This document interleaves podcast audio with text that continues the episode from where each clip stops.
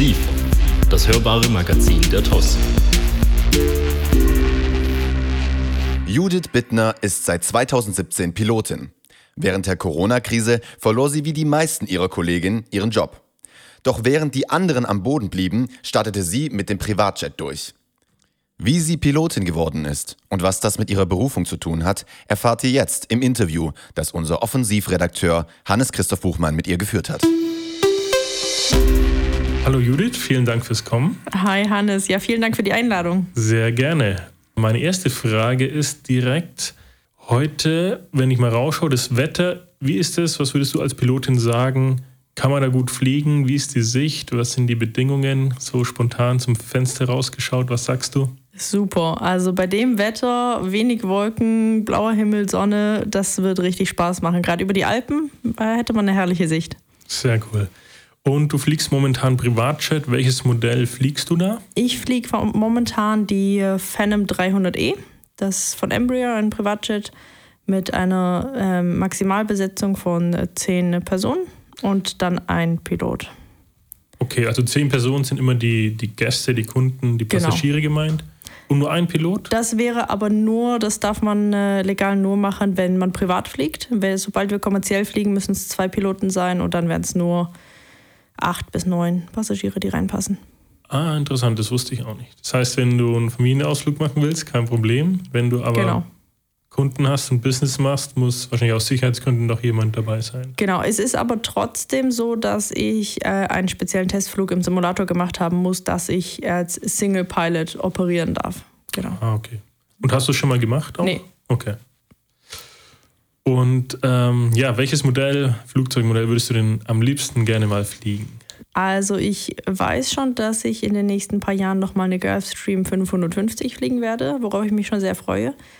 Und ähm, ansonsten würde ich sehr, sehr gerne mal eine Falcon probieren. 7X oder 8X. Ähm, das ist quasi das adäquate Modell nur von einem anderen Hersteller. Genau, genau. Ansonsten finde ich schon eine 747 ist immer noch die Queen der Lüfte. Also ja. wenigstens mal im Cockpit mitfliegen wäre schon richtig nice. Vor allem muss man ja auch sagen, wie es aussieht, ist ja die Zeit abgelaufen. Ist, ja. ist jetzt die letzte vom Band gegangen. Was kann man sagen? Maximal 40 Jahre? Wenn überhaupt, ja. ja. Also 40 Jahre ist ja oft die Haltbarkeit, aber dann ist die Frage natürlich, wenn es nur noch wenige gibt, ob es sich rentiert. Es kommt auch immer darauf an, wie viel sie fliegen. Also es geht auch mhm. viel um die Flugstunden. Ich weiß nicht ganz genau, was da so die Zahl ist, die man sagt bei, einem, bei einer Boeing 747, bis man die ausmustert. Da bin ich mir nicht ganz sicher. Dazu kenne ich mich für das Muster nicht gut genug aus, aber ähm, es hängt sehr viel auch an den Stunden. Ja, du hast ja bei einer ganz normalen Airline angefangen und bist damals noch den klassischen A320 geflogen. Äh, wie war die Zeit bei so einer klassischen Airline mit ja, den verschiedenen Herausforderungen? Gut und gemischt würde ich es äh, versuchen zusammenzufassen. Also es ist natürlich das allererste Type Rating gewesen. Also Type Rating ist ja immer die Bezeichnung für die Ausbildung für den jeweiligen Flugzeugtypen, den man dann fliegt. In dem Fall war das der A320. Und ähm, es ist ein super Flugzeug zum Einsteigen. Es ist ähm, ein bisschen kompliziert an manchen Punkten, aber eigentlich super gut zum Fliegen und zum Handeln.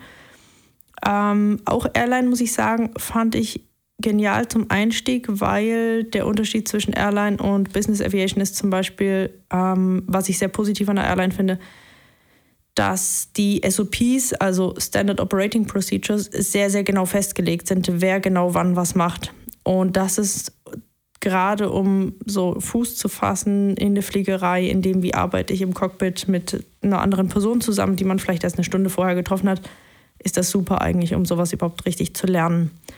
Es war natürlich auch herausfordernd, weil es öfter mal bedeutet hatte, wenn man die Frühschicht hat, dass man dann nachts um drei raus muss, um zum Flieger zu fahren. Und wenn du das dann vier, fünf Tage am Stück machst, dann spürst du das schon ordentlich. Aber das Coole an meinem Job war tatsächlich, dass ich halt hier in der Gegend gebased war, also in der Nähe von meiner Wohnung. Das heißt, ich war wirklich äh, jeden Abend zurück, weil wir halt Point zu Point geflogen sind und nicht mit Übernachtung.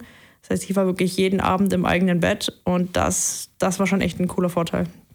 Das heißt, du hast dann in dieser Zeit auch ein bisschen die Routine gelernt. Wie funktioniert Fliegen? Wie ja. kommt man so im Cockpit zurecht? Ja. Ja, also das muss man echt erstmal lernen, wie das eine ist Flugschule, du lernst das allgemeine Fliegen und dann aber in so einem plötzlich von einem kleinen Flieger in so einem riesen Cockpit, was natürlich viel komplexer ist, muss man das erstmal lernen, auch wie man zu zweit arbeitet. Die Flugschule, das bildet dich ja eigentlich nur darauf aus, selber das Flugzeug zu fliegen und die Grundsachen, sag ich mal, der, der Fliegerei. Und dann bist du plötzlich zu zweit da und es gibt ein ganz festgelegtes, wie fast ein Schauspiel, wann wer was macht, wann wer was sagt, um eine hohe Professionalität, aber auch eine hohe Sicherheit festzuhalten und sicherzustellen, auch wenn du zum Beispiel morgens um vier ins Büro kommst und den Kapitän zum ersten Mal siehst und überhaupt nichts über ihn weißt und gerade mal den Namen gehört hast, du hast ihm die Hand geschüttelt und dann geht ihr fliegen, aber es funktioniert, weil ihr beide auf das Gleiche getrimmt und ausgebildet seid und jeder genau weiß, was der andere macht. Und wenn er es eben nicht macht, weiß ich auch, was ich machen muss und wie ich darauf zu reagieren habe, um das zu covern oder zu übernehmen. Und so stellt man gerade in einer großen Airline mit vielen Angestellten eine sehr, sehr hohe Sicherheit dar. Und ist zudem wahrscheinlich auch deine Zeiteffizienz, weil es ja anders ja. als in der Flugschule, du sitzt dann da, hast irgendwie das Flugzeug voll ja. mit 100, 180 Leuten. Der Flughafen wartet sozusagen. Dein Timeslot ist ja auch, glaube ich, festgelegt, wann du ja. starten darfst. Alle Verzögerungen kostet die Airline Geld, ist vermutlich schon auch erstmal Druck gewesen, oder? Als du da ist angefangen ein sehr hast. Hoher, sehr hoher Druck, vor allem sehr hoher Zeitdruck da. Ähm, Gerade in der Airline, das ist auch von Airline zu Airline unterschiedlich, aber in der Airline, in der ich gearbeitet habe, war es wirklich so, wir hatten eigentlich 25 Minuten Turnarounds am Boden, was super gering ist. Normalerweise, die meisten Airlines haben so 45 Minuten. 25 Minuten ist fast nicht zu schaffen. Also wir haben es seltenst wirklich geschafft, aber das hatte unterschiedliche operative und auch preisliche Pluspunkte oder, oder ja, Perspektiven für die Airline, weswegen sie es so festgelegt haben. Aber das hat für uns bedeutet, dass wir am Boden mit Passagiere raus, betanken, Flieger fertig machen, neuen Plan einprogrammieren, wo lang wir fliegen und ähm, neue Passagiere rein und alles in 25 Minuten hat bedeutet, dass wir viel, viel mehr Stress am Boden hatten als in der Luft. Das heißt, wenn du mal Pausen gemacht hast, hast du die dann wahrscheinlich auch irgendwie in der Luft gemacht, ja. mit Autopilot oder so. Genau, also man ist ja zu zweit und ja. natürlich, wenn man jetzt nur, nur eine Stunde fliegt, dann ist man die ganze Zeit beschäftigt mit mit Fliegen und, und Papierkram und dann wieder dich auf den Anflug vorbereiten und alles einprogrammieren und den Flieger überwachen. Aber wenn man jetzt mal so einen vier, viereinhalb Stunden Flug hatte, dann hat man dazwischen auch mal seinen Tisch ausgeklappt und sich was zu essen gemacht und dann hat man sich auch immer so ein bisschen abgewechselt. Ähm, das ist ja auch absolut legal. Man kann ja sogar 20 Minuten Powernap machen, wenn man das legal miteinander abspricht und der andere fit und wach ist, dann ist das auch kein Problem. Und das Flugzeug, das du geflogen bist, die A320, vielleicht kannst du nur kurz was dazu sagen für alle, die sich jetzt nicht so auskennen. Was ist das überhaupt für ein Flugzeug? Ja, die A320-Familie umfasst den A319, A320, A321. Die Unterschiede dieser Flugzeuge sind wirklich nur minimal. Meistens ist es die Besetzung der Passagiere, wie viele reinpassen und noch ein paar Kleinigkeiten drumherum, aber umfasst so von 180 bis 210 Passagiere insgesamt und ist ein Kurz- und Mittelstreckenflugzeug, was hauptsächlich eingesetzt wird hier in Europa und natürlich auch weltweit, aber halt für Strecken zum Beispiel von hier nach Mallorca sind wir ganz viel geflogen oder nach Norditalien, Frankreich, Spanien. Sowas. Das längste, was wir mit dem A320 von Stuttgart ausgeflogen sind, ist auf die Kanarischen Inseln. Viel weiter ging es dann auch nicht. Das war so das Maximale, was er geschafft hat. Und wie ist überhaupt dein Wunsch entstanden, Pilotin zu werden? Ich weiß, dass wir, wir sind einmal nach Lateinamerika geflogen, da war ich in der dritten Klasse, also wirklich noch ziemlich jung. Und zu dem Zeitpunkt durften wir während dem Flug über den Atlantik durften wir einmal ins Cockpit, das weiß ich noch. Und das hat mich sehr, sehr fasziniert. Aber eigentlich hat es sehr, sehr nüchtern mit einer Gebetszeit angefangen tatsächlich. Ich habe gebetet und ich habe hier viel in der Gemeinde von unserer Leiterschaft mitbekommen, von Reisen, die sie gemacht haben und dass es halt manchmal auch anstrengend war oder Flüge gecancelt wurden oder Verspätung, Gepäck nicht angekommen oder ja, so Dinge halt. Und ich äh, wusste und weiß um die besondere und wichtige Botschaft, die wir auch zu vermitteln haben mit der Decke des Schweigens, mit dem Marsch des Lebens. Und ich bin damals mit knappen 14 Jahren, hatte ich eine Gebetszeit, eine persönliche Zeit zu Hause im Gebet. Es war ungefähr ein Jahr, nachdem ich mich bekehrt hatte. Und ich meine, ich war Teenager, ich hatte keine Ahnung von der Welt. Aber ich habe einfach gebetet und habe gesagt, Jesus, eigentlich ist das Problem doch ganz einfach zu lösen. Wir brauchen ein Flugzeug und wir brauchen einen Piloten. Fertig. Das war mein Gebet und ähm, ein paar Monate später hatte ich wieder eine Gebetszeit, also dazwischen auch noch andere, aber ein paar Monate später habe ich wieder mit dem Herrn darüber gesprochen und habe gesagt, Herr, wo ist, wo ist das Flugzeug, wo ist der Pilot? Wir brauchen da eine Lösung. Und dann hat Jesus einfach nur zu mir gesagt, mach du es doch. Und ich habe gesagt, okay. Ich hatte keine Ahnung, aber ich wusste seitdem, ich werde Pilotin. Und es war total nüchtern, das war überhaupt nicht verbunden mit einer, einer totalen Begeisterung fürs Fliegen oder irgendwas. Das kam alles mit der Zeit. Aber ich wusste mit dem Moment einfach, ich werde Pilotin, weil Jesus es zu mir gesagt hat. Mit 14 hat Gott darüber gesprochen und mit 13 hast du dich bekehrt. Ja, wie war das? Erzählt es mal, weil du bist ja als Tochter von Pastoren geboren. Wie ist das? Ist man da automatisch Christ oder wie kam es überhaupt dazu? Ja, meine Eltern sind Pastoren. Das heißt, äh, ich bin natürlich in einem christlichen Umfeld aufgewachsen, habe schon von Kindheit auf von meinen Eltern natürlich immer wieder gehört, dass es Jesus gibt dass Jesus der Sohn Gottes ist, dass er für mich gestorben ist, dass er meine Schuld und Sünde am Kreuz getragen hat und dass ich durch ihn gerettet sein kann, dass Jesus ein lebendiger Gott ist, dass man eine persönliche Beziehung zu ihm haben kann. Für mich war es völlig normal, dass meine Eltern zu Hause gebetet haben, Bibel gelesen haben. Wir haben natürlich auch als Kinder viele Bibelgeschichten vorgelesen bekommen zum Einschlafen und auch so natürlich waren wir einfach von dem ganzen Umfeld sehr geprägt. Das schon. Und ich habe auch immer geglaubt, dass es Gott wirklich gibt. Und ich dachte aber auch immer, ich komme auf jeden Fall in den Himmel, weil ich habe gut gelebt. Ich war immer sonntags mit im Gottesdienst, halt im Kindergottesdienst am Anfang. Ich habe immer wieder auch gebetet, ich habe auch Bibel gelesen, also halt sporadisch ab und zu.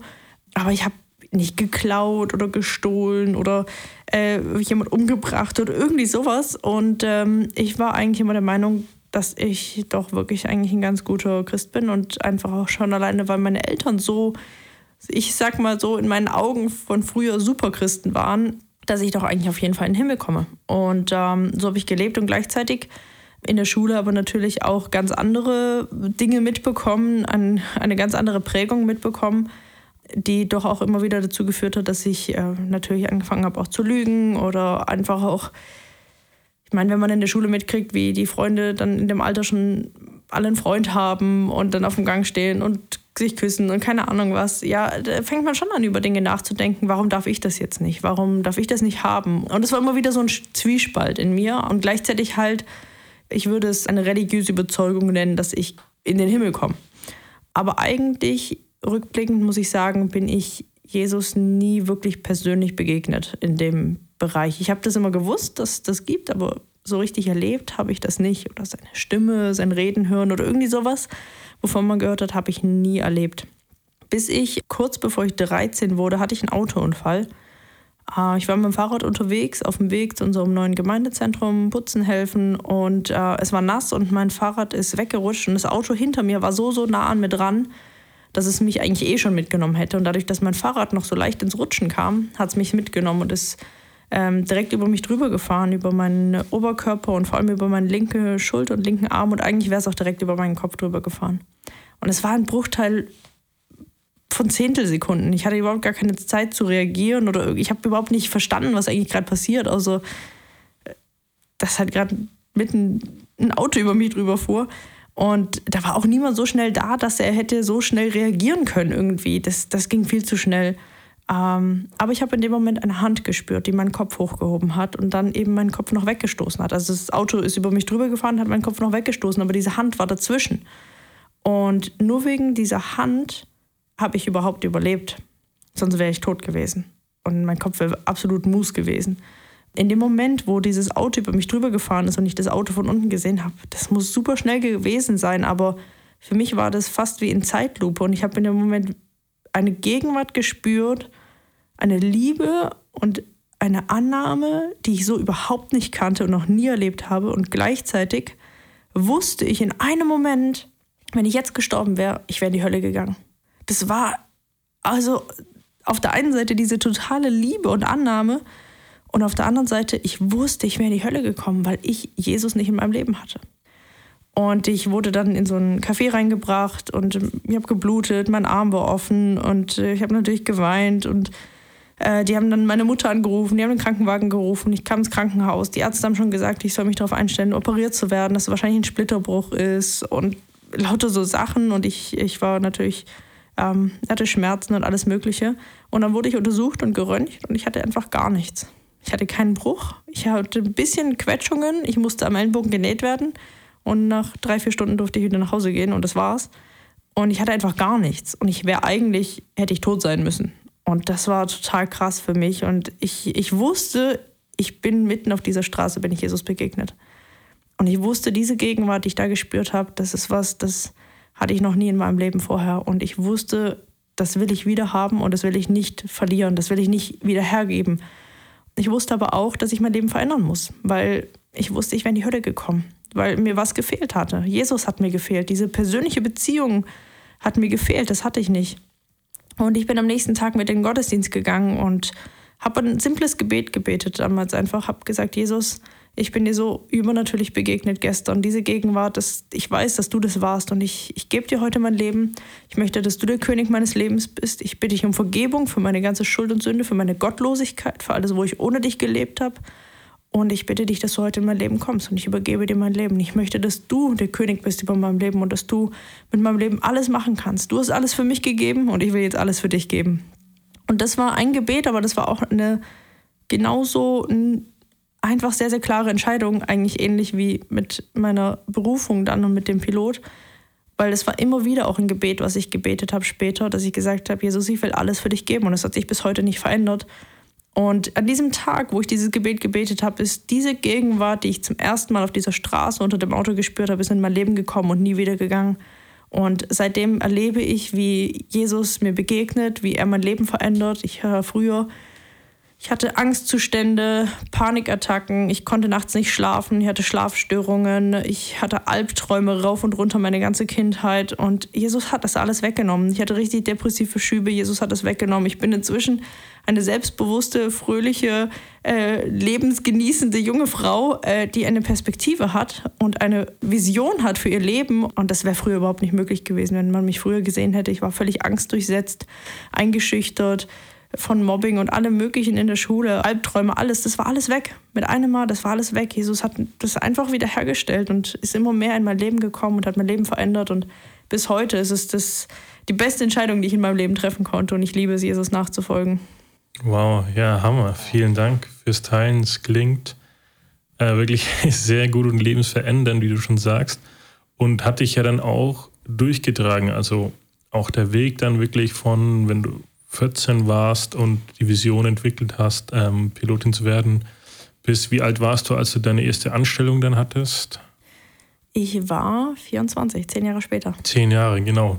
Wie hast du die dann auch durchgestanden, sagen wir mal, ohne die Vision zu verlieren und auch, da waren ja sicherlich auch Rückschläge dabei oder ja, Umstände, die ja, also Pilotenausbildung mhm. kostet ja, da kriegt man ja kein Geld, so all die Sachen, vielleicht kann es Kannst du uns da noch mal ein bisschen mit reinnehmen? Wie hast du diese zehn Jahre dann durchgestanden quasi? Ja. Oder das klingt jetzt ein bisschen pessimistisch durchgestanden, vielleicht waren sie auch super zehn Jahre, aber wie, wie verliefen die so? Ja, sie waren tatsächlich sehr durchwachsen, würde ich sagen. Also natürlich habe ich erstmal noch meine Schule beendet, mein Abitur gemacht. Ich bin dann, ähm, äh, ich bin in Leipzig aufgewachsen, bin dann nach Tübingen hierher zurückgekommen, habe hier in der TOS-Gemeinde habe ich die TSM-Schule gemacht, TOS School of Ministries, die ich übrigens absolut empfehlen kann, weil sie absolut definitiv mein Leben verändert hat. Und wenn ich das nicht gemacht hätte, ich glaube, ich hätte nie angefangen wirklich mit der Ausbildung und ich wäre nie wirklich in meine Berufung gekommen, weil ich da gelernt habe, einfach im Alltag nochmal ganz anders wirklich einen erweckten Alltag zu leben und Jesus radikal nachzufolgen. Und ähm, während dieser TSM habe ich angefangen, dann nochmal über die ganze Pilotensache zu beten und immer wieder auch mit meinen Leitern zu reden und im Gespräch zu sein, Rat zu suchen, was wirklich sehr, sehr wichtig ist. Ähm, vielleicht so Klammer auf, Klammer zu, wenn man Berufung lebt, das Allerwichtigste ist, dass Berufung immer eingebunden ist in die Gemeinde und nicht etwas Abgesondertes ist. Das ist nicht, dass ich jetzt Pilotin bin und dann ist das irgendwie abgesondert von der Gemeinde, sondern es ist eingebunden in, in die Gemeinde und das ist, die Gemeinde ist das Fundament dessen. Und eben genauso, was dazu gehört, ist dieser jüngerschaftliche Lebensstil meinen Leitern gegenüber. Das braucht man. Anders hätte ich es auch tatsächlich nicht geschafft.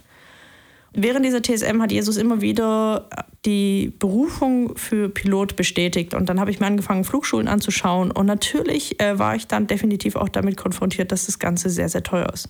Es wird prognostiziert mit 75.000 bis 80.000 Euro. Ich glaube, ich war im Endeffekt, weil ich mir für drumherum auch noch Sachen leihen musste, so bei 100.000. Ähm, knapp über 100.000 Euro. Ja, ich habe tatsächlich von Freunden der erste Startkapital geliehen bekommen, 15.000 Euro. Das brauchte ich vorzuweisen in der Flugschule, damit ich überhaupt anfangen durfte. Und normal startet man so eine Ausbildung nicht, wenn du nicht alles Geld beisammen hast. Und ich hatte einfach nur die 15.000 Euro. Aber ich wusste, ich mache das. Und äh, ich habe mit 15.000 Euro angefangen. Und dann muss man natürlich so Einstell Einstellungstests machen, Mathe, Englisch und Physik. Und auch die, äh, ich weiß nicht wie, äh, aber ich habe sie irgendwie bestanden. Und äh, ich war eine von drei jungen Frauen an der Flugschule, von, also in der ganzen Flugschule. Und es waren ach, bestimmt mit unterschiedlichen Kursen bestimmt 80 Schüler oder sowas, also nicht gerade viele Frauen. Aber ich habe es geschafft und ich bin rein und ähm, dies, die Ausbildung sieht so aus, dass die ersten acht Monate ungefähr sind Theorieunterricht, sechs Tage die Woche, also wird wirklich durchgezogen. Und von morgens bis abends Theorieunterricht und man ist parallel schon natürlich schon selber am Lernen. Nach den acht Monaten ist man komplett auf sich alleine gestellt. Insgesamt hat man drei Jahre Zeit für diese Ausbildung und am Ende dieser drei Jahre muss man alle Theorieprüfungen absolviert haben, man muss die ganze Praxis durchlaufen haben und eine Praxisprüfung abgeschlossen haben. Wann man was macht innerhalb dieser drei Jahre, entscheidet man völlig frei. Das heißt, nach diesen acht Monaten Theorieunterricht sitzt man da und weiß, okay, ich muss jetzt lernen, ich muss irgendwann Prüfungen schreiben, ich muss irgendwann auch anfangen mit Fliegen und da irgendwann Prüfungen machen. Die Herausforderung in dem Ganzen ist natürlich dann nicht einfach, möglichst schnell mit dem Fliegen anzufangen und die Theorie zu vernachlässigen, weil es sind 16 Fächer, glaube ich, 16 große Fächer, wo man wirklich, wirklich brutal viel lernt. Und die, ja, die Herausforderung ist da wirklich dieses Selbstdisziplinierte zu lernen, aber auch wirklich zu sagen, okay, dann und dann mache ich die Prüfung und diese Frist auch einzuhalten und nicht immer wieder zu verschieben und zu verschieben und zu verschieben. Tatsächlich scheitern daran sehr, sehr viele. Äh, wir haben ungefähr von meinem Kurs nur 25 Prozent haben ungefähr abgeschlossen. Wow. Und die meisten, ansonsten viele haben abgebrochen. Das war tatsächlich, glaube ich, somit die größte Herausforderung. Und natürlich, die ganze Branche generell ist davon geprägt, dass es, es ist eine Ellenbogengesellschaft. Ja, man muss sich durchsetzen, man muss sich beweisen, als Frau noch mal viel mehr als eh schon man muss halt zeigen, dass man was kann. Und das dauert eine Weile und das hat bei mir auch ein paar Jahre gedauert, bis ich mir bei einigen so ein bisschen Respekt erarbeitet hatte. Aber man arbeitet sich so hoch und irgendwann respektieren einen die Leute. Durch das, was man erreicht hat, was man geschafft hat, dass man gezeigt und bewiesen hat, dass man auch Durchhaltevermögen hat, nicht gleich aufgibt, sondern auch mal dranbleibt, wenn Dinge nicht so ganz einfach sind. Aber ich würde sagen, die größte Herausforderung der Ausbildung ist, ähm, diszipliniert dran zu bleiben auf deinem Weg dann auch in diesen drei Jahren, wie war es denn da für dich? Also mit persönlichen Zeiten, wo du dann auch mal Aufmunterung gebraucht hast, der ist natürlich durch Familie und Freunde erhalten, aber gab es auch bestimmte irgendwie Bibelworte, die dich jetzt speziell da ähm, begleitet haben oder, oder was war so der geistliche Aspekt, der dich da auch vorangetrieben hat, dran zu bleiben oder auch die Vision, war die so stark, dass du wusstest, ja, es ist äh, optionslos dahin zu kommen? Oder war es vielleicht auch selber so, dass du gedacht hast, ich gehöre jetzt vielleicht doch zu den 75 Prozent, die abbrechen? Ja, also es gibt ein Wort, das mich begleitet. Das ähm, habe ich bekommen, bevor ich angefangen habe mit der Ausbildung. Das steht in Hebräer 10, Vers 35 und 36. Und da steht, werft euer Vertrauen nicht weg, welches eine große Belohnung hatte. Geduld aber habt ihr nötig, damit ihr den Willen Gottes tut und das Verheißene empfangt. Und dieses Wort begleitet mich seit Anfang meiner Ausbildung bis heute noch. Und immer wieder spricht Jesus darüber und immer wieder gehe ich mit diesem Wort ins Gebet, weil ähm, natürlich war diese Ausbildung von Höhen und Tiefen durchzogen. Und äh, ich, ehrlich gesagt, ich habe aufgehört zu zählen, wie oft ich auch schon gedacht habe. Es wäre doch viel leichter, einfach alles hinzuschmeißen und die Branche zu wechseln, weil es gibt garantiert leichtere Jobs und leichtere Branchen. Ähm, und auch in der Ausbildung habe ich oft genug daran gedacht, pff, das zu lassen. Oder ich stand vor absoluten Hindernissen und eigentlich absoluten unmöglich, schon allein finanziell, solche Riesenkredite zu bekommen, wenn man selber keine Sicherheiten und auch keine Bürgen vorzuweisen hat. Meine Eltern sind Pastoren, die machen einen Hammerjob, aber dadurch haben sie natürlich auch nicht jetzt gerade das absolute Spitzengehalt, ähm, was man als Bürgen dann nutzen kann oder so. Aber auch da immer wieder ich hatte natürlich auch ein, ein, eine Gruppe von Freunden und ähm, Leuten aus der Gemeinde, die speziell mich die ganzen Jahre über begleitet haben und immer wieder für mich gebetet haben. Natürlich gerade in Herausforderungen, wenn es um Prüfungen ging, wenn es um Kredite ging, solche Dinge. Und immer wieder hat Gott einfach wieder Wunder getan, immer wieder eingegriffen, immer wieder ähm, mir geholfen, Prüfungen zu bestehen. Ich weiß noch, das erste Mal bin ich zu den Theorieprüfungen gefahren und ich hatte vorher, um viel lernen zu können, immer wieder auch Gemeindeveranstaltungen gestrichen und gesagt, ich kann nicht, ich muss lernen und hier und da. Und das ist auch alles an sich in Ordnung, aber ich habe meine Prioritäten anders gesetzt plötzlich. Und ich bin durch die Hälfte der Theorieprüfungen durchgefallen. Und ich hatte wirklich, wirklich viel gelernt. Und ähm, teilweise hat mir auch nur ein Prozent gefehlt oder zwei Prozent. Also es war nicht viel, aber ich war durch die Hälfte durchgefallen. Ich musste Prüfungen wiederholen. Und ich bin danach ins Gebet gegangen. Und dann hat der Heilige Geist mich überführt und hat gesagt, schau mal, du hast deine Prioritäten falsch gesetzt. Ich kann dich so gar nicht segnen. Ich kann deine Prüfung überhaupt nicht segnen. Ich kann dir überhaupt nicht helfen, weil du deine Prioritäten so gesetzt hast, dass du mir keinen Raum mehr gibst. Und ich möchte, dass das Erste, worauf du dich ausrichten sollst, ist das Reich Gottes. Steht genauso auch in Matthäus, trachtet zuerst nach dem Reich Gottes und alles andere wird euch zufallen. Das ist genauso ein Vers, der mich immer wieder begleitet hat und ich habe gesagt, okay, ich habe Buße getan, ich hab, äh, bin umgekehrt und ich habe es verändert. Und ich habe äh, danach keine einzige Gemeindeveranstaltung mehr gemisst, sondern ich war immer da und habe natürlich trotzdem parallel immer wieder dann zu Hause gelernt. Aber ich war in jeder Gemeindeveranstaltung da und dann hatte ich wieder die Theorieprüfung und eigentlich hatte ich das Gefühl, viel weniger gelernt zu haben oder viel weniger Zeit dafür gehabt zu haben oder habe mich eigentlich nicht so gut vorbereitet gefühlt. Und ich habe Hammerergebnisse bekommen. 98, 99 Prozent, 100 Prozent, wo ich dann nach Hause kam und dachte, was ist jetzt passiert? Und na, gestern immer gesagt, schau mal, ich habe mich zu dir gestellt. Aber natürlich auch dieses, dieses Backup der Gemeinde zu haben. Und deswegen habe ich das vorher auch gesagt, Berufung ist nicht rausgenommen aus Gemeinde, sondern das ist eingebaut in Gemeinde und das ist extrem wichtig, weil sonst wird es so ein Lonesome Rider-Ding und, und das funktioniert nicht. Und, und das habe ich aber auch extrem gebraucht. Das habe ich in der Zeit gemerkt, dass ich das extrem gebraucht habe, die Gemeinde, um überhaupt durch auch einige Fights und Kämpfe und Herausforderungen durchzukommen und erfolgreich zu sein in dem Ganzen und trotzdem eben die Perspektive und die Vision nicht zu verlieren, dass ich das nicht für Karriere oder für Geld oder für Ansehen mache, sondern dass ich das Ganze für Jesus mache. Vielen Dank für dein Zeugnis. Es ist wirklich vorbildlich und sicherlich für viele hilfreich, dran zu bleiben und wie man es mit den richtigen Prioritäten zum Ziel schaffen kann. Und du hast es ja dann auch geschafft. Du bist zu einer Airline gekommen. Wie lange bist du für Airline geflogen? Zweieinhalb Jahre. Zweieinhalb Jahre. Und dann kam Corona, schon ja. die nächste Herausforderung. Und in der Zeit hast du ja dann auch dein, hm, wie nennt man es dann, deine Art der Ausführung des Berufs geändert. Äh, also hast dich ja umschulen lassen zum Privatjet-Pilot. Äh, ja. Privatjet-Pilotin. Kannst du da nochmal sagen, wie war mhm. Corona für dich? Wie bist du zuerst damit umgegangen? Du wurdest, gleich, wurdest ja gekündigt und genau. wie ging es dann weiter mit der, kann man sagen, neuen Vision? Zugeschärft, würde ich sagen. Okay. Zugeschärft. Mhm. Ja. Ähm, ja, ich wurde gekündigt Ende Oktober 2020 aufgrund von Corona und ich muss sagen, als Corona gestartet hat, ich hätte mir nie vorstellen können, dass wir nicht fliegen und dass es keine Flugzeuge mehr im Himmel gibt. Und im März 2020 war das dann tatsächlich das erste Mal, dass uns gesagt wurde, okay, die Flieger stehen jetzt und da geht gar nichts mehr. Und ich war im Homeoffice und ich meine Homeoffice als Pilot, du bist zu Hause und du machst halt, ja, deine Freizeit. Du hast nicht wirklich einen Job, du hast gar nichts zu tun. Und schon allein das war herausfordernd und das ging ein paar Monate lang. Und dann wurden wir plötzlich gekündigt. Die Luftfahrt hat noch nie so eine große Krise durchlaufen wie Corona.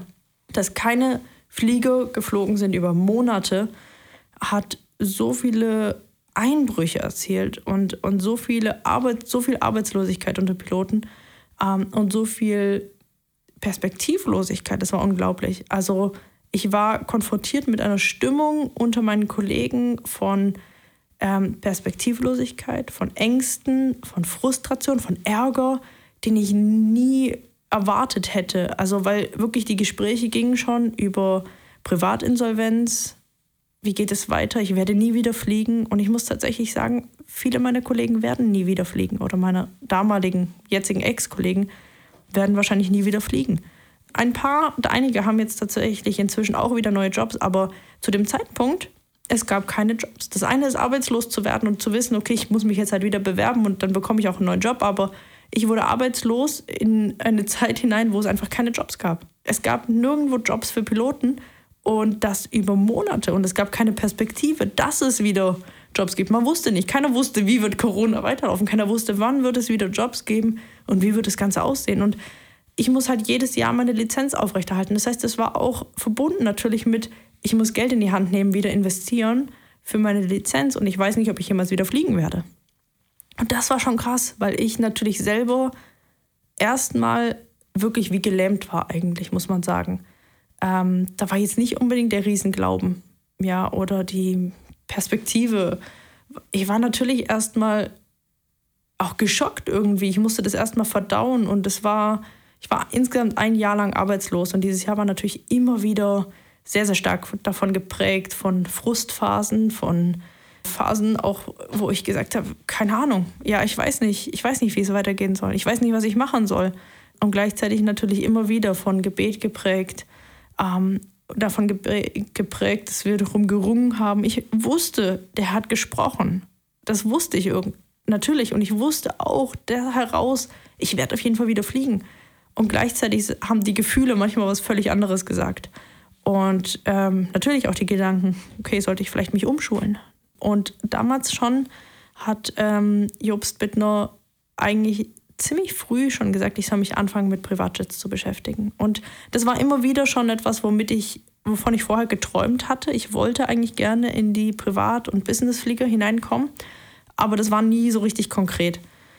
Und von der Airline in die Privatfliegerei hineinzukommen, ist tatsächlich recht schwierig, weil die Perspektive eigentlich immer ist, dass die Privatfliegerei so das Sprungbrett ist für die Airlines weil das halt der Karriereweg ist, wie man es macht. Und jeder, der wirklich Karriere machen möchte in der Fliegerei, möchte in die Airlines hinein und die großen Flieger fliegen, viel Geld zu verdienen, sowas. Meine Perspektive war dann natürlich eine andere, weil ich ja nicht das mache für Karriere. Aber sowohl dieses Jahr von Arbeitslosigkeit und Corona natürlich sehr, sehr viel geprägt von ich schreibe x tausend Bewerbungen und ähm, bekomme Absagen oder gar keine Antworten, weil einfach keine Jobs da sind. Es waren ganz viele Initiativbewerbungen, viel auch in die Business Aviation hinein, ähm, wo erstmal Absagen kamen, weil ich halt von der Airline komme und weil sie solche Leute normal nicht einstellen und so. Und das heißt, das waren immer wieder auch Herausforderungen. Viel haben wir gebetet, immer wieder dieses, okay, egal was meine Gefühle sagen, ich gehe im Glauben weiter, ich bete weiter, ich investiere weiter, ich äh, glaube weiter dafür. Und ähm, ja, und dann hatte ich zwei Assessments im September 2021 und Ende Oktober 2021 wäre mein Arbeitslosengeld ausgelaufen. Und ich wusste, wenn das ausläuft, ich kann meine Schulden nicht mehr bezahlen, also meine, meine Raten für die Kredite nicht mehr bezahlen. Ich glaube, insgesamt wurden von 600 Leuten nur 20 bis 30 Leute eingeladen und davon haben sie nur vier Leute genommen. Und das heißt, die Chancen waren extrem gering. Dann noch als Frau, dann noch von der Airline. Also es gab wieder tausend unmöglich. Aber trotzdem hat in dem Ganzen Jesus mir so die Tür geöffnet, dass ich eine ziemlich schnelle Zusage bekommen habe und dass sie gesagt haben, wir waren völlig begeistert von Ihnen, wir wollen Sie gerne einstellen und wir würden uns riesig freuen, wenn wir mit Ihnen zusammenarbeiten dürften. Und ich war völlig baff und von der Airline tatsächlich habe ich eine Absage damals bekommen. Und ich habe tatsächlich am 1. November 2021 diesen Job angefangen und am 31. Oktober 2021, also einen Tag vorher, hat mein Arbeitslosengeld aufgehört. Es das heißt auch da wieder, Jesus war einfach treu und auf den Tag genau hatte ich einen neuen Job und war ich auch finanziell natürlich versorgt für all die Dinge, aber das ist das, ist das wie Jesus das macht, wenn wir Berufung leben und bereit sind, aufs Wasser zu gehen und zu glauben. Aber ich habe einiges gelernt in dem Jahr, was heißt viel, einfach zu glauben, egal was die Gefühle sagen. Ja, das äh, ist auf jeden Fall auch eine gute äh, Lehre für das gesamte Leben, weil es ist ja immer die Herausforderung, das zu glauben, was ja noch nicht ist. Ja. Und äh, gerade in so einer Pandemie, das kann sicher, ja, vielleicht können es einige Zuhörer nachvollziehen, ich nicht. Und jetzt bist du seit einem Jahr Privatjet-Pilotin. Äh, was sind so die größten Unterschiede zur normalen Airline? Also der größte Unterschied für mich momentan ist eigentlich, dass ich eben nicht mehr dieses Point-to-Point -Point fliege. Das heißt, nicht mehr jeden Abend zu Hause bin, sondern ich bin meistens gerade sieben Tage unterwegs arbeiten. Das heißt, ich fliege am ersten Arbeitstag dahin, wo der Flieger steht. Das mag mal in Spanien, Frankreich sein, mal ist es direkt vor der Haustür, ganz unterschiedlich. Und dann bin ich sieben Tage lang mit dem Flieger unterwegs und am siebten Tag ähm, kann sein, dass ich noch ein paar Flüge habe. Kann ich auch sein, ich habe gar keine Flüge mehr. Wir wechseln morgens schon. Je nachdem ist immer unterschiedlich und dann reise ich sozusagen an dem siebten Tag auch nach Hause. Und dann bin ich ein paar Tage wieder zu Hause, meistens so ja, bis zu fünf Tagen, manchmal auch weniger. Und dann bin ich wieder sieben Tage weg. Und das heißt, ich bin schon zwei Drittel vom Monat eigentlich unterwegs momentan, was natürlich eine Riesenumstellung ist. Und ansonsten auch ist, bei der Airline hatte ich viel, immer wieder natürlich die gleichen Strecken. Ja, dann bin ich halt drei, vier Mal in der Woche nach Mallorca geflogen von Stuttgart aus und wieder zurück. Ähm, das ist jetzt, ist jeder Tag anders. Jede Zeit ist anders. Auch da bei der Airline, wir hatten natürlich immer diese fixen Zeiten. Das heißt, wenn ich Frühdienst hatte, wusste ich immer, okay, ich muss um die und die Uhrzeit da sein, weil das sind die und die Flüge und die gehen immer um die gleiche Zeit. Jetzt ist halt so, manchmal wachen wir morgens auf und wir haben noch keinen Flug drin und dann kriegen wir einen Anruf und dann wissen wir, okay, wir fliegen jetzt da und dahin, holen da jemand ab und fliegen dann dort und dorthin. Also jeder Tag ist anders, es ist super spontan, jede Destination ist anders. Oft sind die Flughäfen kleiner, man ist fliegerisch viel mehr gefordert, was sehr, sehr viel Spaß macht. Auch der Flieger ist ähm, in dem Sinne anspruchsvoller, weil er deutlich schneller und ähm, fixer und wendiger ist. Viel Sport. Also es ist eigentlich wieder der Unterschied von einem Bus zu einem Sportwagen kann man sich vorstellen, was sehr cool ist und sehr viel Spaß macht, aber natürlich auch die Herausforderung mit sich bringt, dass man viel schneller entscheiden muss und die Dinge natürlich noch mal schneller sitzen müssen, als jetzt, wenn man mehr Zeit hat. Ja. Und du hast natürlich jetzt auch direkten Kontakt zu Kunden, was ja vorher nur bedingt war. Ja, ja. Also es ist natürlich äh, Begrüßung, Verabschiedung. Ab und zu mal serviere ich auch hinten das Essen. Wir haben keine Stewardess an Bord, weil der Flieger nicht so groß ist. Ähm, das heißt, ich kletter dann auch mal nach hinten und bringe ihnen das Essen oder serviere ihnen Getränke und dann gehe ich aber auch wieder nach vorne. Manchmal hat man eine kurze Runde Smalltalk, aber meistens ist es auch nicht so lang. Und wie würdest du sagen, wie kannst du als Christ einen Unterschied in der Branche machen? Hast du schon gesagt, das ist sehr äh, unter Kollegen eher so Ellbogen, äh, mhm. äh, Verhalten und auch sonst so zum Kunden. Gut, ist ja auch jetzt nicht so, dass man viel äh, Kontakt da auch möchte. Also ich glaube, was schon den größten Unterschied macht, ist, dass ich äh, in meinem Job einfach genauso lebe, wie ich auch in der Gemeinde lebe. Wie ich mit Vorgesetzten umgehe und mich unterordne, ist genauso, wie ich mit meinen Leitern hier unter, umgehe und mich unterordne. Oder wie ich da auch äh, mir Dinge sagen lasse, reinsprechen lasse in, äh, in die Art und Weise, wie ich fliege, wie ich Dinge mache. Ähm, das ist tatsächlich, habe ich gemerkt, für mich vielleicht inzwischen selbstverständlich, aber in der Geschäftswelt überhaupt nicht selbstverständlich oft.